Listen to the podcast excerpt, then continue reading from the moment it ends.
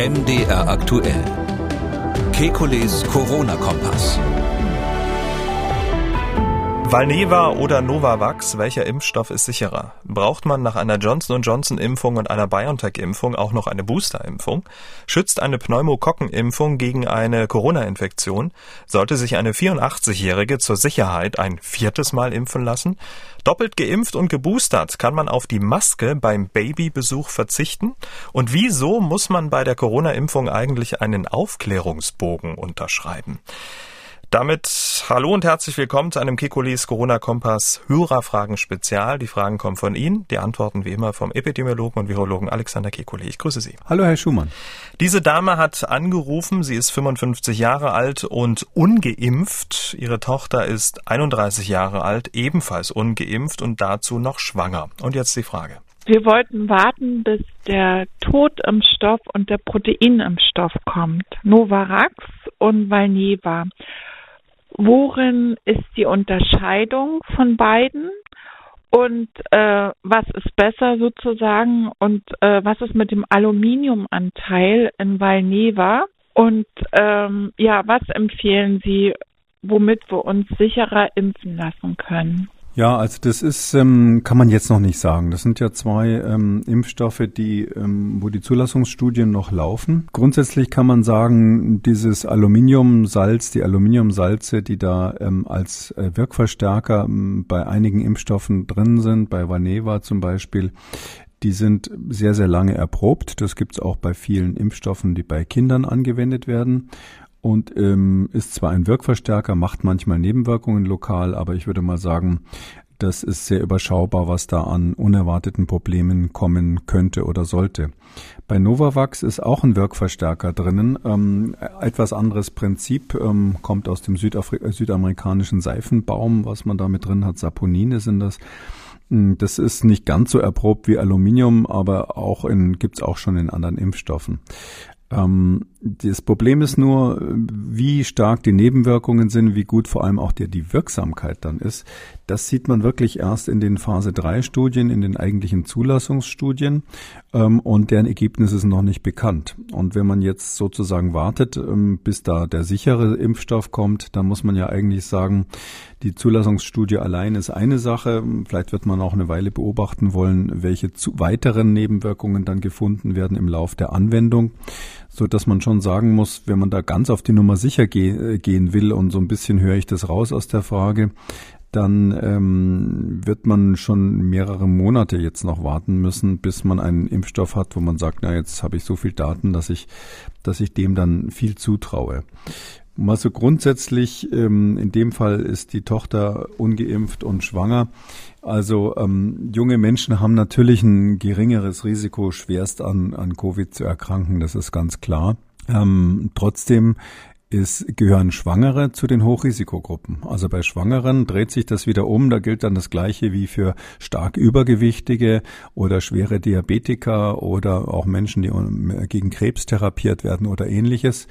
Und bei manchen, das ist ja, glaube ich, auch bekannt, ist es so, dass sie, obwohl sie relativ jung sind, ähm, äh, schwere Verläufe haben. Auch wenn die dann oft nicht sterben, landen sie auf der Intensivstation, müssen zum Teil beatmet werden. Mm, und dann nehmen wir an, dass es irgendwelche genetischen Faktoren sind, die wir nicht kennen, die da, die da eine Rolle spielen. Ähm, aber bei dieser Sache mit der Schwangerschaft, da ist es wirklich bekannt und deshalb kann ich an alle anderen nur appellieren, wenn irgendwie ein Kinderwunsch besteht bei jüngeren Frauen, lassen sie sich rechtzeitig vorher impfen. Ja, also wer Angst hat, sich während der Schwangerschaft zu impfen, der sollte eben dann einfach, wenn der Kinderwunsch besteht, sagen, okay, ich lasse mich für alle Fälle impfen, weil die Schwangeren gehören zu den Hochrisikogruppen. Diese Dame hat ähm, auch angerufen. Sie hat eine Frage stellvertretend für ihren Mann und wahrscheinlich für viele Hörerinnen und Hörer. Der hat am 15. Juni eine Johnson Johnson Impfung bekommen und am 11. November eine BioNTech Impfung und jetzt wissen wir nicht so genau, ist das jetzt schon die Boosterung gewesen oder müsste man dann irgendwann noch boostern? Das äh, Johnson Johnson gibt's ja relativ wenig Informationen insgesamt in den Medien und das ist mir einfach ein bisschen unklar. Ja, also äh, das ist ein bisschen die Definitionsfrage, was nennt man jetzt, was nennt man jetzt Boosterung? Also eigentlich meinte man mit Boosterung, auf Deutsch sagt man der Auffrischungsimpfung, damit meinte man früher immer, oder eigentlich meint man, wenn man es genau nimmt, damit ähm, eine Impfung, die notwendig geworden ist, weil der bisherige Immunschutz schwächer wurde, also im Laufe der Jahre dann schwächer wurde. Heute boostern wir auch deshalb, weil wir wissen, dass insbesondere gegen neue Varianten, da denken wir an Delta oder eben auch an Omikron jetzt in Zukunft, dass gegen neue Varianten der Impfschutz sich ausweitet. Also dass es quasi eine verbesserte Wirkung gibt durch die Boosterung auch gegen Varianten, gegen die der Impfstoff ursprünglich gar nicht mal gemacht wurde. Ähm, das ist eine Besonderheit jetzt hier bei dieser äh, Pandemie, dass wir, wenn man so will, eigentlich nicht ganz optimale Impfstoffe haben, weil die gegen den ursprünglichen Wuhan-Typ gemacht wurden und durch die Boosterung ähm, quasi ähm, so eine Art improvisiertes, improvisierte Verbesserung des Impfstoffs haben, so dass es keine Boosterung im engeren Sinn ist äh, wie früher und ja, was ist bei der Besonderheit bei den Johnson Johnson? Die sind ja nur einmal geimpft worden, weil man da festgestellt hat, dass das gegen die ursprünglichen ähm, Virustypen von dem SARS-CoV-2 ganz gut funktioniert hat. Dann ist aber sehr schnell klar geworden, dass gegen Delta das eben nicht ausreicht. Und deshalb gibt man die zweite Impfung, ob Sie das jetzt Booster nennen oder anders, ähm, äh, um damit den Schutz insbesondere gegen Delta nochmal zu erweitern oder auf Delta zu erweitern. Wenn wie in diesem Fall die Boosterung oder die zweite Impfung dann in dem Fall nicht lange zurückliegt, dann hat es keinen Sinn, jetzt sofort die dritte zu machen. Bei der, das Immunsystem reagiert am besten auf die Boosterungen, wenn man eine ganze Weile wartet nach der zweiten Impfung, ähm, so dass ich ja immer gesagt habe, so vier Monate ist ein guter Abstand. Ähm, die Ständige Impfkommission hat sich zunächst auf die sechs Monate festgelegt. Inzwischen ähm, gibt es ja so eine Art äh, Grauzone, dass jetzt gesagt wird, fünf bis sechs Monate. Man kann, um die Zahlen komplett zu nennen, auch sagen, dass in den USA und in Großbritannien über zwei Monate Abstand diskutiert wird. Aber ähm, ich würde mal sagen, jetzt mal so vier Monate ist, ist auf jeden Fall ein, ein ganz guter Abstand von der zweiten Impfung, um einerseits ähm, sicherzustellen, dass man in der Phase, wo jetzt gerade ähm, die neue Viruswelle kommt, ähm, geschützt ist, ausreichend geschützt ist, aber andererseits nicht zu kurz nach der ähm, zweiten Impfung oder bei Johnson Johnson na, nach der nach der nach der ersten Impfung dann ähm, zu, zu nachzuimpfen, ähm, äh, weil wenn der wenn der Abstand zu kurz ist zwischen zwei Impfungen, dann bringt die die die Boosterung oder die nachfolgende Impfung nicht viel. Mhm, genau. Und grundsätzlich kann man sagen, dass ähm, die STIKO eben die dritte Impfung für Johnson Johnson BioNTech Geimpfte auch so empfiehlt. Herr Bär hat gemailt. Er schreibt, ähm, gestern Abend sagte meine Frau zu mir, die Kinder sind bestimmt weniger stark von Corona betroffen, weil sie eine Impfung gegen Lungenentzündung, Pneumokokkenimpfung bekommen, die wir Erwachsenen ja selten erhalten bzw. erhalten haben. Kann da was dran sein? Und wenn ja, warum schreibt man diese nicht für alle vor? Äh, das wissen wir nicht. Also ich glaube nicht, dass es jetzt eine konkrete Impfung ist, die jetzt der, der Grund ist, äh, dass, dass ähm, Kinder deshalb weniger ähm, häufig Corona bekommen oder sich weniger häufig infizieren. Wir haben ganz allgemein die Situation, ähm, das sind ja eben Arbeiten, die unter anderem von dem Live Erik Sander aus Berlin gemacht wurden. Da gibt aber inzwischen auch viele Daten von anderen Arbeitsgruppen dazu, dass Kinder ein Immunsystem haben, was generell im Alarmzustand ist. Insbesondere der angeborene Teil der der Immunantwort ist da quasi ständig aktiviert. Ähm, das liegt wahrscheinlich daran, aber schon der Teil ist nicht ganz klar, dass Kinder ja ständig irgendwelche Infektionen durchmachen. Die müssen ja sozusagen erstmal lernen, ähm, wer, was, was gehört zu mir und was ist fremd. Ähm, alle Erreger, die, die für einen Erwachsenen quasi schon alte Bekannte sind, weil man damit schon zu tun hatte, sind ja für Kinder neu. Und drum sind die quasi von den ganzen Viren und Bakterien, die uns ja ständig umgeben. Das sind ja auch übrigens nicht nur schwere krankmachende Erreger, sondern auch solche, die völlig harmlos sind, die aber auch da sind.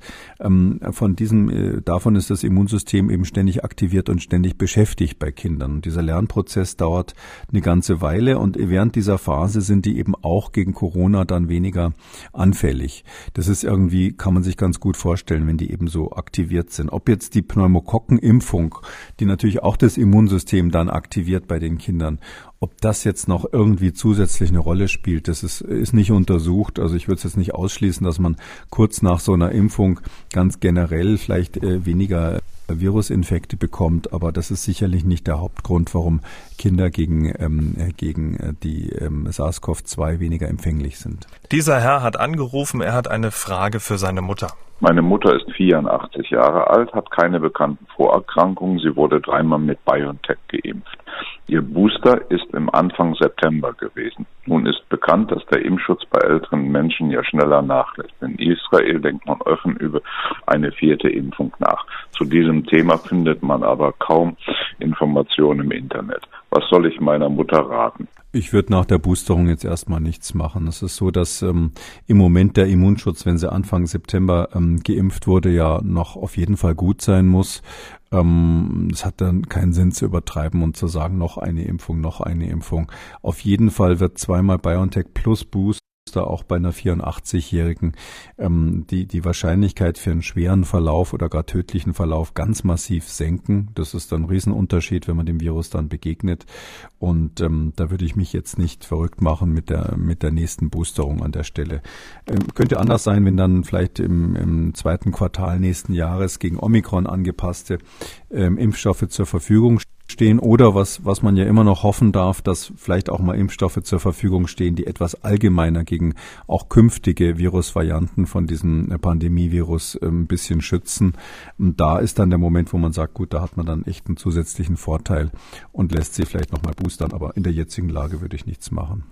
Frau Nietzsche hat geschrieben, sie hat eine Frage zum Aufklärungsbogen, den man bei der Corona-Impfung ausfüllen und unterschreiben muss. Sie schreibt, weshalb muss ich für diese Spritze ein sechsseitiges Formular unterschreiben, damit ich geimpft werde? Bei keiner anderen Impfung, die ich alle habe und auch ab und an Grippeschutzimpfung, musste ich bisher diese Erklärung nicht unterschreiben. Bei einer größeren Operation unterschreibe ich, falls etwas schief geht, dass dies passieren kann, dann kann ich abwägen, ob ich die Behandlung annehme oder nicht, ohne an den Pranger gestellt zu werden. Warum ist das bei dieser Spritze anders. Auch deshalb zweifeln viele, sich impfen zu lassen. Ich habe mit vielen Zweiflern gesprochen, die deshalb Bedenken haben. Viele Grüße. Ja, das ist ganz unterschiedlich. Einige Ärzte lassen das unterschreiben. Das gibt ja tatsächlich dieses ausführliche Formular, wo man ähm, quasi ähm, erklärt, dass man alle Risiken dann selber trägt, die damit verbunden sind. Ähm, es gibt ganz viele Situationen, wo das Formular nicht vorgelegt wird. Ich weiß auch nicht, ob das in den großen Impfzentren so üblich war. Manche mussten es unterschreiben, manche nicht. Also ähm, das scheint jetzt tatsächlich mit der besonderen Haftungssituation hier zu tun zu haben, dass einige Ärzte sich da absichern wollen. Ähm, ich finde tatsächlich, dass es da eine einheitliche Regelung mal geben sollte. Das wäre vielleicht auch eine Aufgabe für den neuen Bundesgesundheitsminister, da eine Empfehlung auszusprechen, ähm, weil ich auch genau die gleiche Beobachtung gemacht habe, dass die Menschen dann verunsichert werden, wenn sie plötzlich so einen äh, Formularsatz da vorgelegt bekommen, ähm, was bei anderen äh, Impfungen ja nicht üblich ist. Ähm, grundsätzlich ist es immer so, dass natürlich der Arzt und der Patient äh, gemeinsam die Nebenwirkungen verantworten, die da möglicherweise auftreten können. Und ähm, es gibt ja Verträge zwischen den Herstellern, in dem Fall BioNTech Pfizer und ähm, den Staaten, beziehungsweise der EU in dem Fall bei uns. Ähm, da sind, ähm, wenn das immer noch zutrifft, ähm, die Passagen, wo es um die Haftungsausschlüsse ähm, geht, ja interessanterweise nicht öffentlich. Also das war zumindest am Anfang so. Ich weiß nicht, ob es inzwischen veröffentlicht wurde.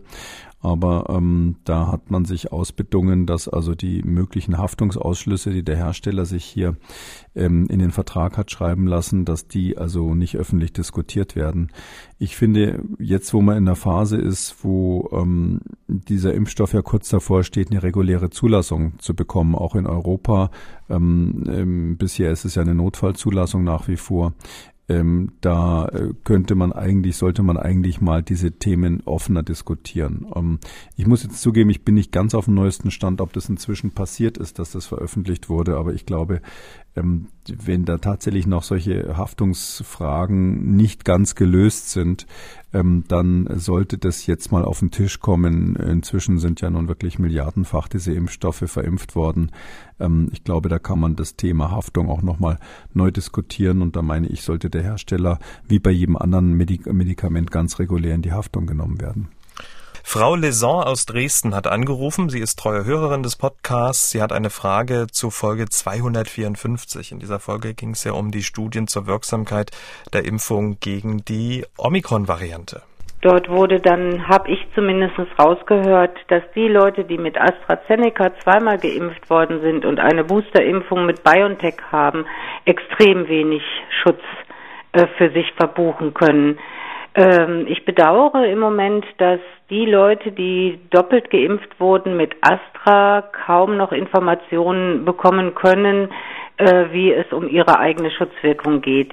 Also ähm, wenn man mit AstraZeneca geimpft ist und geboostert mit BioNTech hinterher, dann ist die Schutzwirkung schon gut. Also das ist, ähm, kann man schon sagen, dass die Boosterung gerade durch diese heterologe Immunisierung, wie wir das dann nennen würden, also Kreuz, über Kreuzimpfung, ähm, dass die wesentlich breiter ist als mit AstraZeneca alleine. Und nach dem jetzigen Stand würde ich davon ausgehen, ähm, dass gegen Delta wirkt es sowieso gut und gegen Omikron, ja, haben wir noch keine vollständigen Daten, aber äh, es wird auf jeden Fall nicht nötig sein, jetzt kurzfristig deswegen einen zweiten Booster zu machen. Ich würde mal so als Arbeitshypothese davon ausgehen, zweimal AstraZeneca plus ähm, einmal BioNTech ist ähm, ähnlich gut von der von der Schutzwirkung gegen Omikron, als wenn man jetzt ähm, dreimal BioNTech oder ähnliches bekommen hat. Auch Herr Henke aus Bremen hat eine Frage zur Folge 254. Er schreibt, Allerdings bin ich nach dem Anhören der Folge sehr verunsichert. Verkürzt zusammengefasst würden danach Impfungen gegen Omikron nicht viel bringen. Ist das richtig? Ich bin 61, habe keine Vorerkrankung, bin zweimal mit BioNTech und am vergangenen Freitag mit Moderna geimpft worden. Mein Impfarzt sagt, BioNTech sei nicht lieferbar. Ob ich mit Moderna einverstanden sei, ich habe den Impfstoff gern genommen, auch gerade deswegen, weil sie sagen, die dritte Impfung mit Moderna nach BioNTech sei anzuraten. Halten Sie diese, diese These noch aufrecht? Kann ich mich geschützt fühlen? Viele Grüße aus Sieke. Mhm. Naja, also das ist jetzt wirklich schwierig zu sagen, wie welche Art von Schutz man da meint. Also grundsätzlich ähm, tut mir leid, wenn der Hörer verunsichert ist durch die durch die Folge, die wir da hatten. Also ähm, es ist so gegen gegen die Omikron-Variante äh, bezüglich der Verbreitung des Virus bringen die Impfstoffe wahrscheinlich nicht viel. Zumindest ist es nicht klar, wie viel es bringt. Ähm, oder andersrum gesagt, wenn man jetzt boostert äh, zum Zweck, die Epidemie einzudämmen, dann wird das nicht ähm, sehr effektiv sein. Kann schon sein, dass es einen gewissen Faktor bringt, aber das wird nicht sehr effektiv sein, insbesondere weil ähm, der, die Wirkung dieser Boosterung nicht klar ist, wie lange die anhält. Wenn man aber boostert, um schwere Verläufe zu vermeiden, und darum geht's ja dem Individuum, der Einzelne boostert sich ja zunächst mal, äh, denkt ja doch an sich selber und will, will nicht schwer krank werden, ähm, da muss ich sagen, da ist, äh, ist sehr, sehr wahrscheinlich, dass eine Boosterung ähm, äh, bei Omikron auch die Verläufe nochmal leichter macht. Ähm, die ganzen Labordaten deuten darauf hin, wir wissen von Delta zumindest, dass die Boosterung einen wesentlich besseren Schutz äh, gegen schwere Verläufe macht. Und deshalb ist die, ist auf jeden Fall vernünftig, insbesondere in den Risikogruppen. Also ab 60 gehört äh, der Hörer ja hier dazu, ähm, in den Risikogruppen sich boostern zu lassen. Ähm, da gibt's ähm, keine bessere Option. Natürlich würde ich gerne sagen, ja, wir haben noch den anderen Impfstoff, der ist da eher zu empfehlen. Klar ist es so, der Impf die Impfstoffe waren schon gegen Delta nicht besonders gut und sind gegen Omikron noch schlechter und deshalb müssen wir ja boostern, um eben ähm, künstlich quasi das Spektrum ein bisschen aufzuweiten, was diese Impfstoffe abgreifen. Aber das scheint ja auch ganz gut zu funktionieren, so wie es aussieht. Und Drum würde ich sagen, bezüglich des, der Vermeidung schwerer Verläufe ist es sehr, sehr wahrscheinlich, dass das Boostern wirklich was bringt. Und bezüglich der Vermeidung von Infektionen im Sinne, dass man die Epidemie damit in den Griff bekommt, bin ich eher, hm, bin ich eher skeptisch, aber wir haben da noch keine sauberen Daten. Dieser Herr hat angerufen, er möchte eine Antwort zur Boosterimpfung haben, denn er hat die Infektion durchgemacht. Bin dann sechs Monate später mit äh, BioNTech geimpft worden und unsere Ärztin hat uns dann trotz der Impfempfehlung, dass man nur eine Impfung bekommen soll, hat uns dann trotzdem nach sechs bis sieben Wochen ein zweites Mal geimpft. Jetzt äh, wollte ich mich boostern lassen. Jetzt ist folgendes, und zwar, ich habe diesen Antikörpertiter bestimmen lassen. Äh, und da habe jetzt ich nach WHO-Standard 4500. Und jetzt sagt natürlich jeder Doktor zu mir, ich soll mich jetzt nicht boostern lassen. Große Fragezeichen. Und ähm, Basisinfo, der Herr war infiziert und ist dann zweimal mit BioNTech geimpft worden. Ja, also das ist ein sehr komfortables Ruhekissen, auf dem man sich doch ähm, dann ausruhen kann, hätte ich fast gesagt. Also ich würde niemanden raten, jetzt große Risiken einzugehen in der Welle, weil man ja auch andere infizieren kann. Selbst wenn es einem gut mit der Infektion ähm, jetzt geht, mit Delta oder Omikron dann in, in Zukunft, aber ähm, einen viel besseren Schutz gibt's ja nicht. Also jemand ist infiziert, zweimal geimpft obendrauf.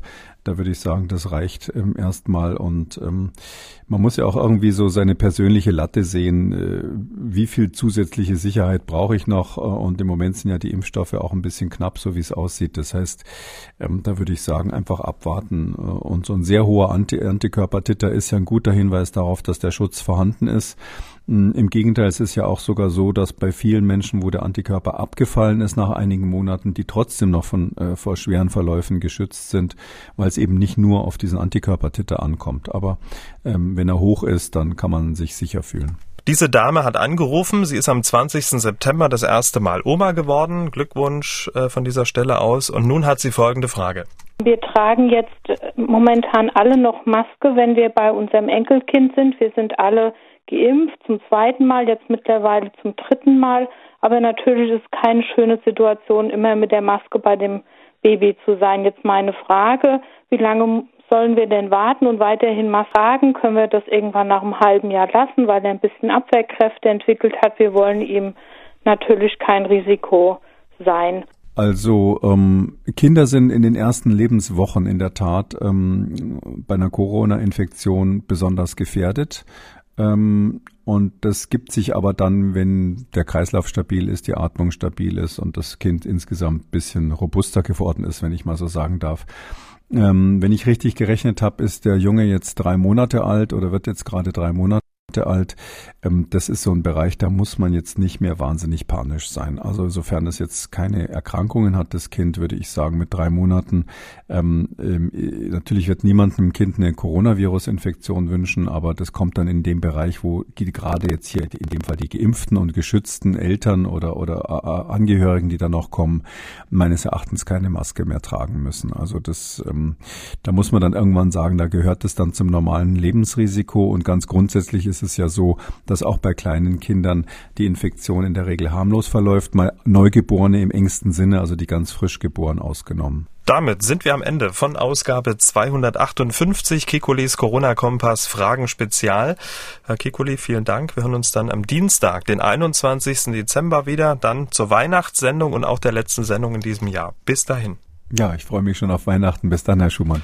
Sie haben auch eine Frage und wollen was wissen, dann schreiben Sie uns an mdraktuell-podcast.mdr.de oder Sie rufen uns an, kostenlos 0800 322 00. Kekules Corona-Kompass als ausführlicher Podcast unter Audio und Radio auf mdr.de, in der ARD-Audiothek, bei YouTube und überall, wo es Podcasts gibt. An dieser Stelle wie immer ein Podcast-Tipp. Hören Sie doch mal in Eliten in der DDR rein, der Podcast über die oberen 10.000 in der ehemaligen DDR. Politisch verantwortliche Künstler, Ärzte plaudern über ihre Erlebnisse aus dem Nähkästchen. Eliten in der DDR, überall wo es Podcasts gibt. MDR aktuell. Kekules Corona-Kompass.